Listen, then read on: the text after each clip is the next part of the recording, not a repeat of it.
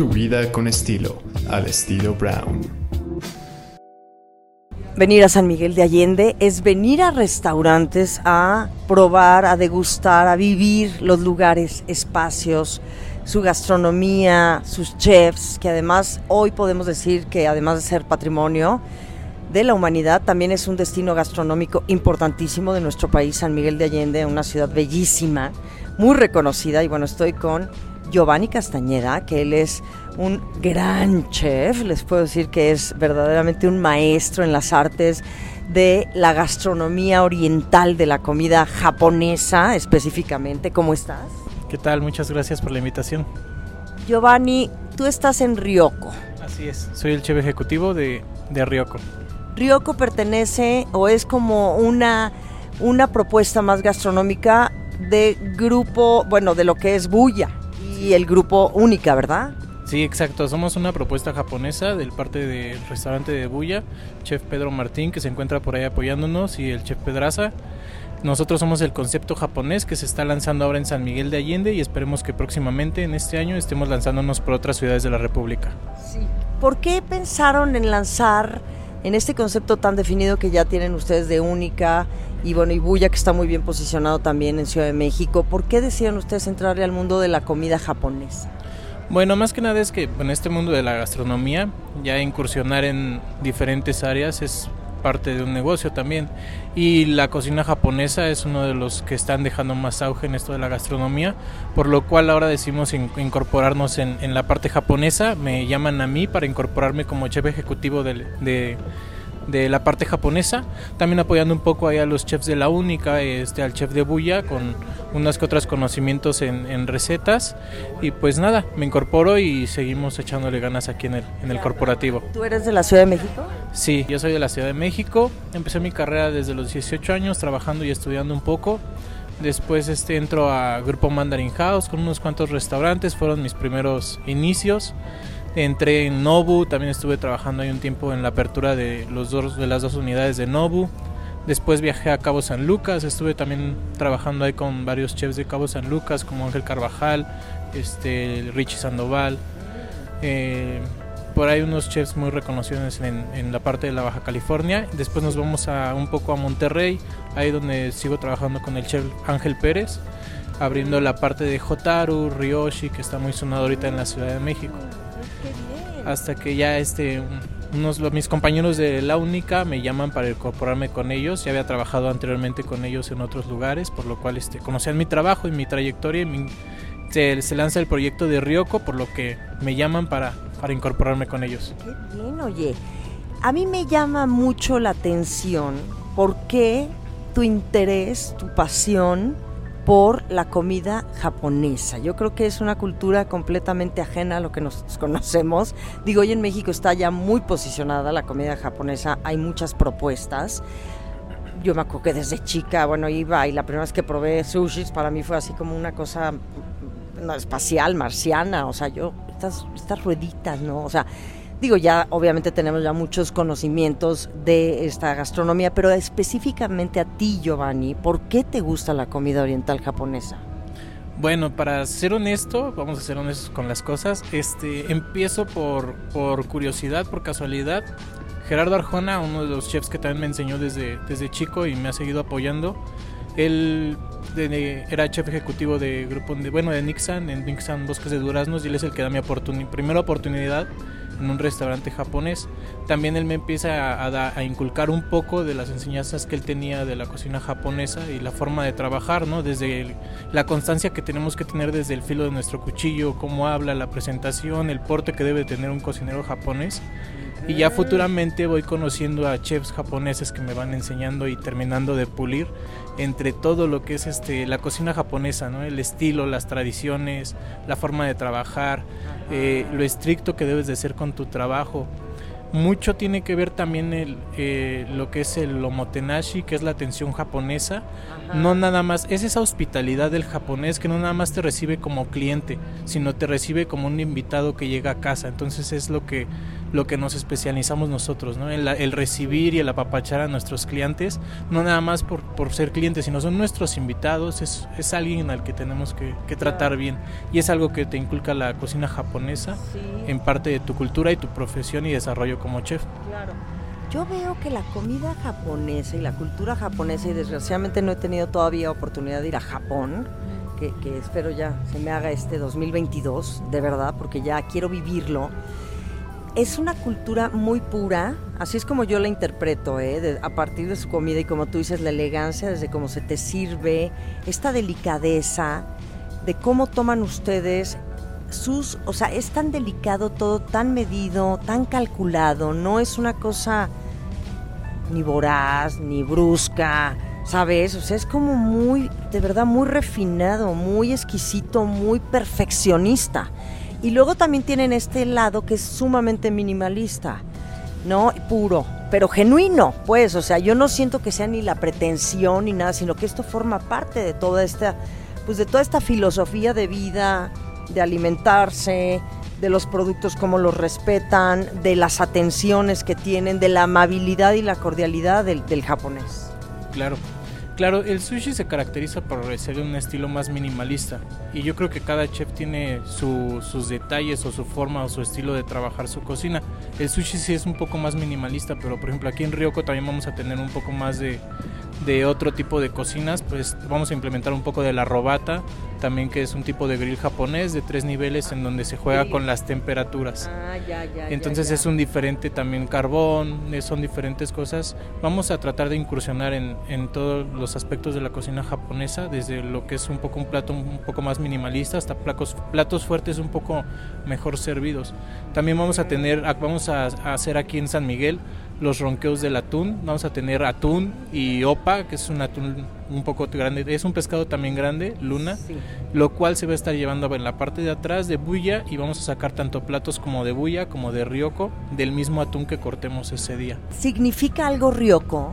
Sí, ryoko es buscador de sueños. Su traducción literal podría tener muchas definiciones, pero es más como eso, es buscador de sueños, es como perseguir algo.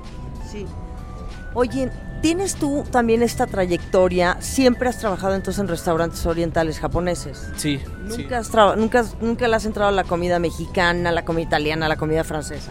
Tengo ahí mi, bueno, eh, me gusta mucho, trabajé, bueno, trabajé en Nubu y en, con Richie Sandoval en El Toro, que es Latin Kitchen, por lo cual desarrollé también un gusto y me gustó mucho la cocina, la cocina latina, la cocina peruana, por ejemplo, y la cocina de Nobu precisamente es una fusión de dos, de dos culturas, que es la cocina peruana y la cocina japonesa, la cocina nipona.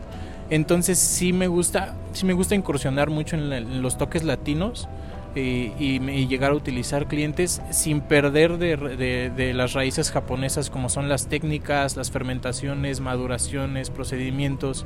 Creo que, que más allá de la cocina fusión no es implementar una nueva salsa o, o sacar alguno de otra cocina y meterla en la cocina japonesa, ¿eh? sino que es adaptarte, adaptarte a los insumos, ingredientes locales que tienes y saber utilizar todas las técnicas de cocción que tienes, este, técnicas de, de de maduración, fermentaciones, corte, todo ese estilo japonés que hemos aprendido a lo largo del tiempo con los, con los restaurantes y chefs japoneses que han venido, Sí. desde mis maestros y las cosas que hemos estudiado, es hacer eso y adoptarlo con los ingredientes locales que a veces tenemos. Entonces eso es, eso es para mí la cocina tradicional que, que es, la, que es la que se debe de, de- de seguir manejando y seguir trabajando. Claro, hablando de productos japoneses y de esta tomar, aprovechar los productos locales, ¿qué tanto producto extranjero o de afuera o japonés utilizas para hoy servir en Ryoko?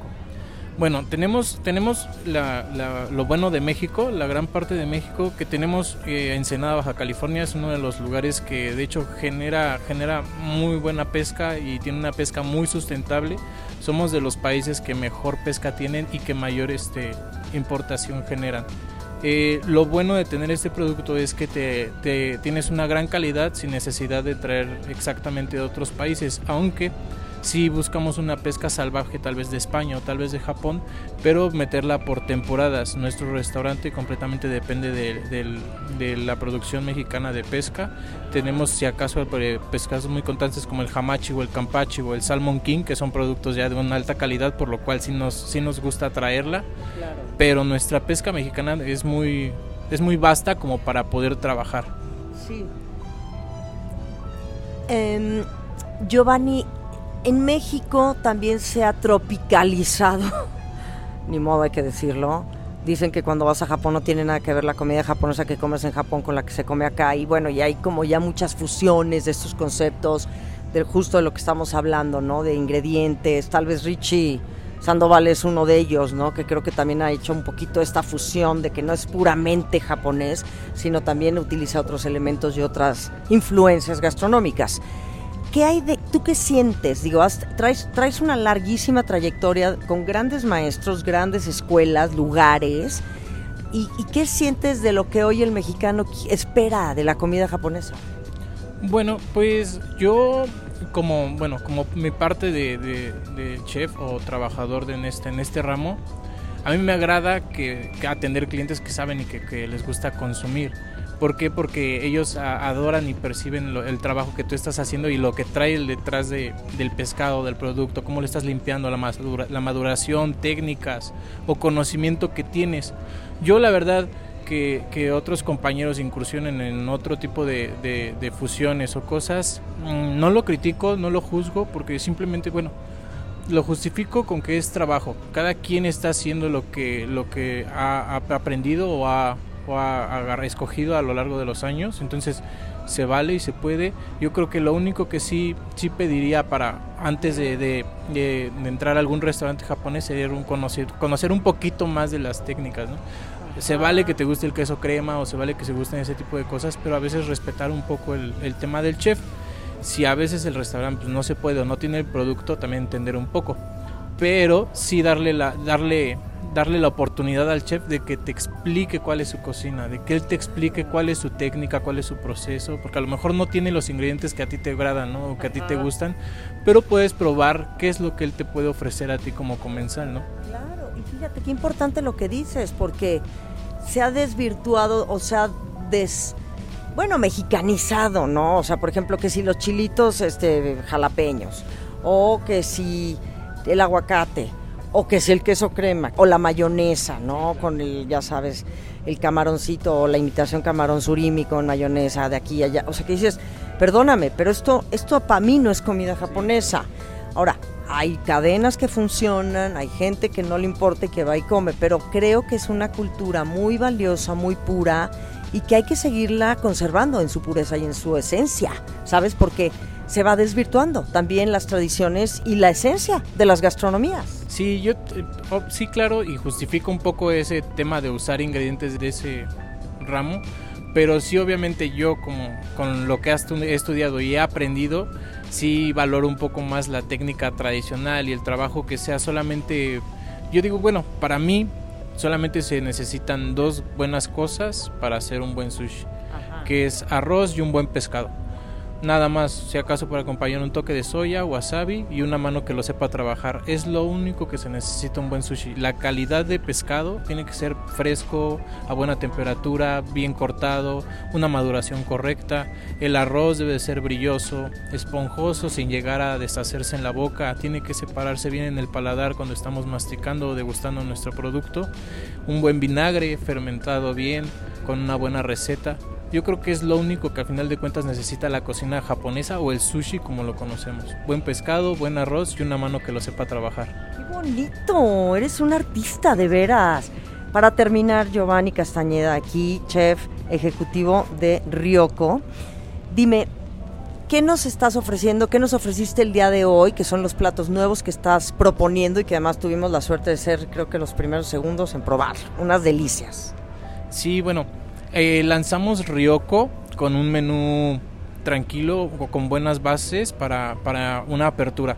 A veces este, meter muchas excentricidades o cosas así a veces no funciona, entonces abrimos con un menú tranquilo, un poco básico, pero que guste al cliente tanto este, de turismo como local eh, para que sea aceptado. Ya fue aceptado, Ryoko ya pegó, nos consideran, no por mí, sino por los clientes que tenemos, nos consideran el mejor restaurante de comida japonesa de San Miguel y alrededores.